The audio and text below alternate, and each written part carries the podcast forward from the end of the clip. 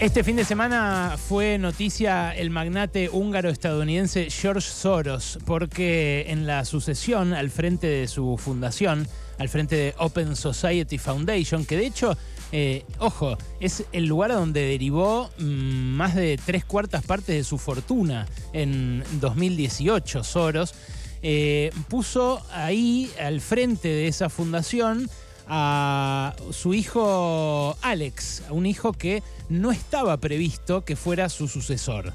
En la era de Succession y las discusiones en los clanes familiares para ver eh, quién manda, bueno, llamó la atención que no fuera Jonathan Soros, que es el tipo que eh, venía perfilado para ser eh, su sucesor, el Kendall, digamos, en Succession, y que finalmente fuera Alex, un muchacho con cara de hipster, con anteojos de, marco grueso, oscuros, que dijo en la primera entrevista que concedió el fin de semana a The Wall Street Journal, dijo que eh, es eh, más político que su padre, que va a seguir apoyando las causas mm, relativas a los derechos humanos y el respeto a las minorías, como viene haciendo desde ahí, eh, en esa posición progre que tiene el clan Soros en Estados Unidos, lo cual le valió, por un lado, ser el blanco todo el tiempo de los ataques de la derecha extrema y de los grupos más radicalizados antisemitas y demás,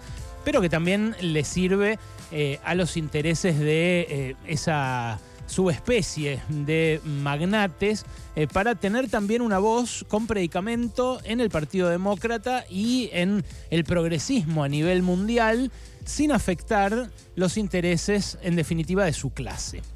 Ahora, más allá de si Soros es eh, progre en serio, de si es en realidad eh, una especie de lavado de cara lo que hace él con la democracia estadounidense, con la democracia occidental en general, lo que él llama las sociedades abiertas, que son sociedades cada vez más injustas, eh, como las nuestras, las occidentales, sociedades en las cuales cada vez más gente pasa privaciones y sociedades en las cuales cada vez se vive peor. Más allá de eso, a mí lo que me eh, pareció interesante es un artículo que firmó el propio Soros, eh, después de mucho tiempo de no escribir algo así, eh, en Project Syndicate, que es un sitio de opinión norteamericano que publican muchos diarios de Estados Unidos y donde escribe mucha gente muy poderosa.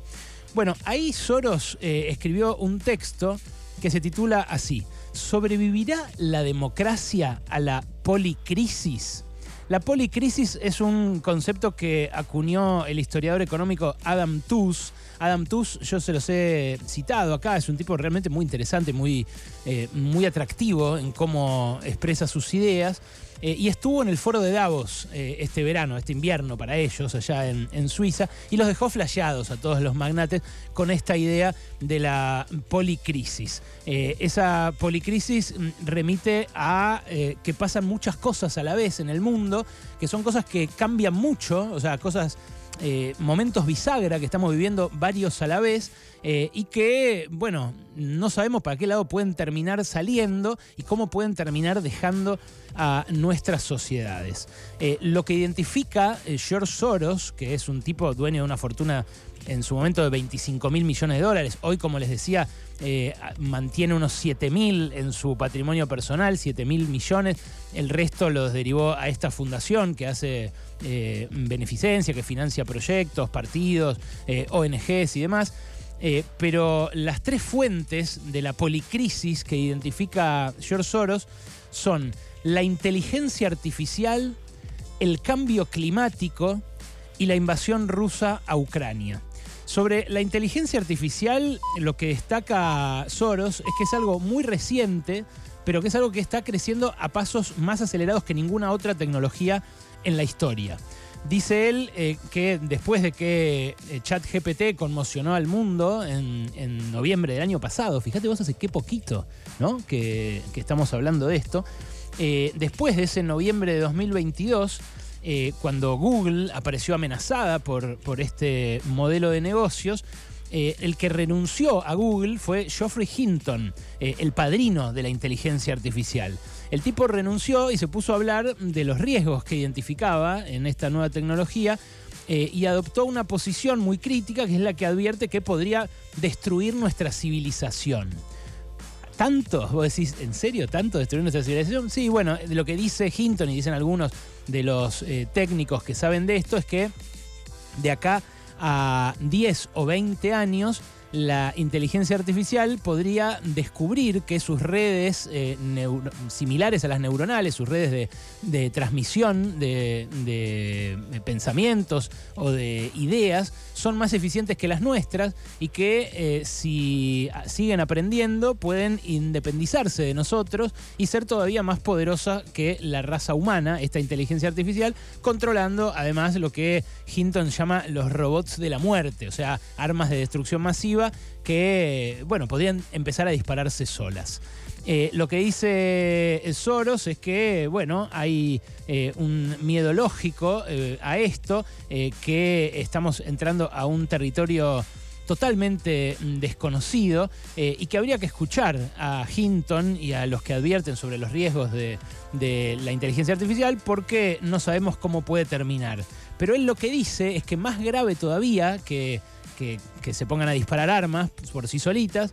Lo peligroso de la inteligencia artificial es lo que puede llegar a representar para la democracia. Y él dice, hay un problema que no puede esperar. En 2024 hay elecciones en los Estados Unidos, muy probablemente también en el Reino Unido, y la inteligencia artificial va a tener en ellas un papel muy importante y seguramente peligroso, porque es muy buena en la producción de eh, noticias falsas, deepfakes y fake news y va a haber muchos actores malintencionados tratando de mostrarnos a un político haciendo tal o cual cosa que en realidad no hizo.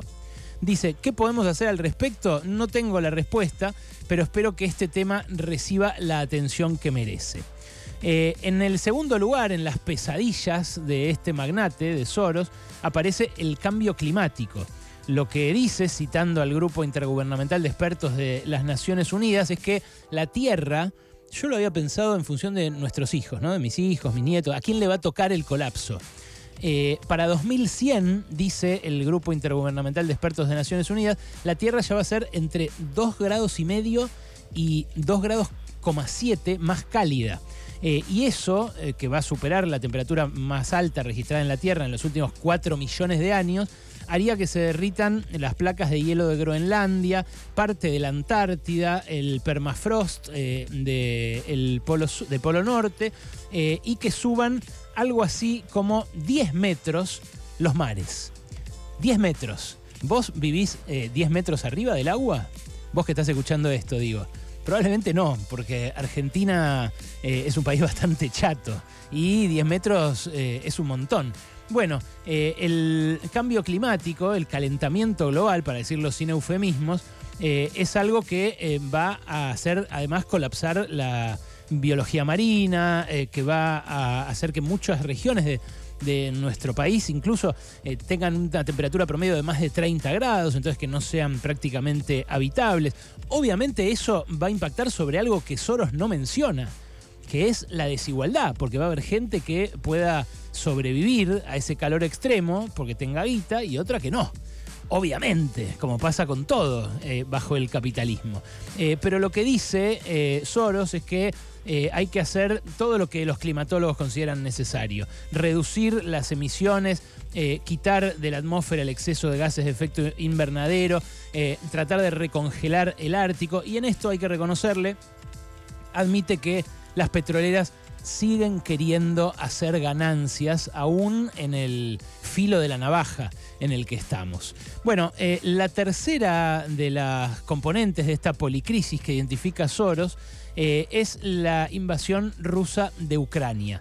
Eh, a pesar de que este fin de semana hubo un montón de noticias respecto de la contraofensiva ucraniana, de que Biden le va a mandar aviones de combate F-16, que el contraataque puede ser exitoso y demás, lo que dice Soros eh, es que eh, la eh, situación entre Estados Unidos y China sigue siendo mm, muy tensa y que eso puede derivar en una guerra, en una guerra abierta, ¿no? Algo que en Taiwán vemos todo el tiempo, está a, la vuelta de la esquina.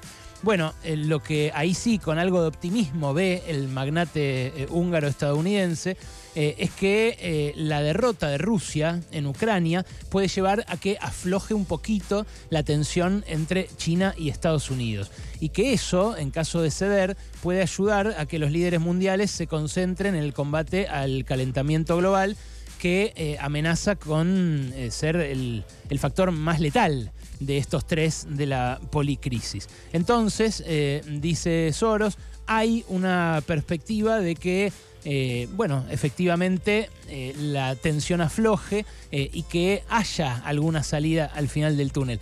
Pero dice él, esa salida es por un camino muy estrecho y muy sinuoso. Por eso le pone un signo de interrogación a la pregunta que sirve como título a su ensayo, que es si la democracia va a sobrevivir a esta policrisis. Soros dice que hay una buena probabilidad de que no, de que no sobreviva y de que nos hundamos en lo que él considera eh, sociedades cerradas, sociedades con el Estado en control de la situación y no el Estado tratando de garantizar que los individuos sean libres y lleven adelante eh, sus tareas y sus derechos en esa democracia. Bueno, yo no comparto esa visión maniquea del mundo que tiene Soros, esa idea de que hay sociedades abiertas y sociedades cerradas y que eso es lo que define simplemente a, uno y otro sistema. De hecho, eh, ustedes acá me han escuchado hablar de Adam Tooze, eh, que es el, historiador este que lo dejó flasheado al magnate, pero también me han escuchado hablar de eh, Ha-Hun Chang, de Mariana Matsukato, eh, de Nancy Fraser, de los teóricos que hoy realmente están en la frontera del pensamiento, que es un pensamiento mucho más sofisticado que este de, George Soros.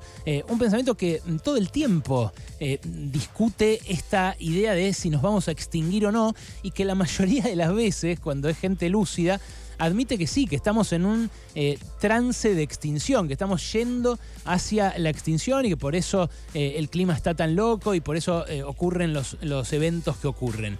Ahora, me pareció interesante compartir estas pesadillas de magnate con ustedes porque también esta gente, la que tiene más de mil millones de dólares, es la que en definitiva moldea nuestra existencia todos los días más que los estados en muchos casos, a los cuales ellos dicen hay que mantener bajo control para que no se coman nuestra libertad.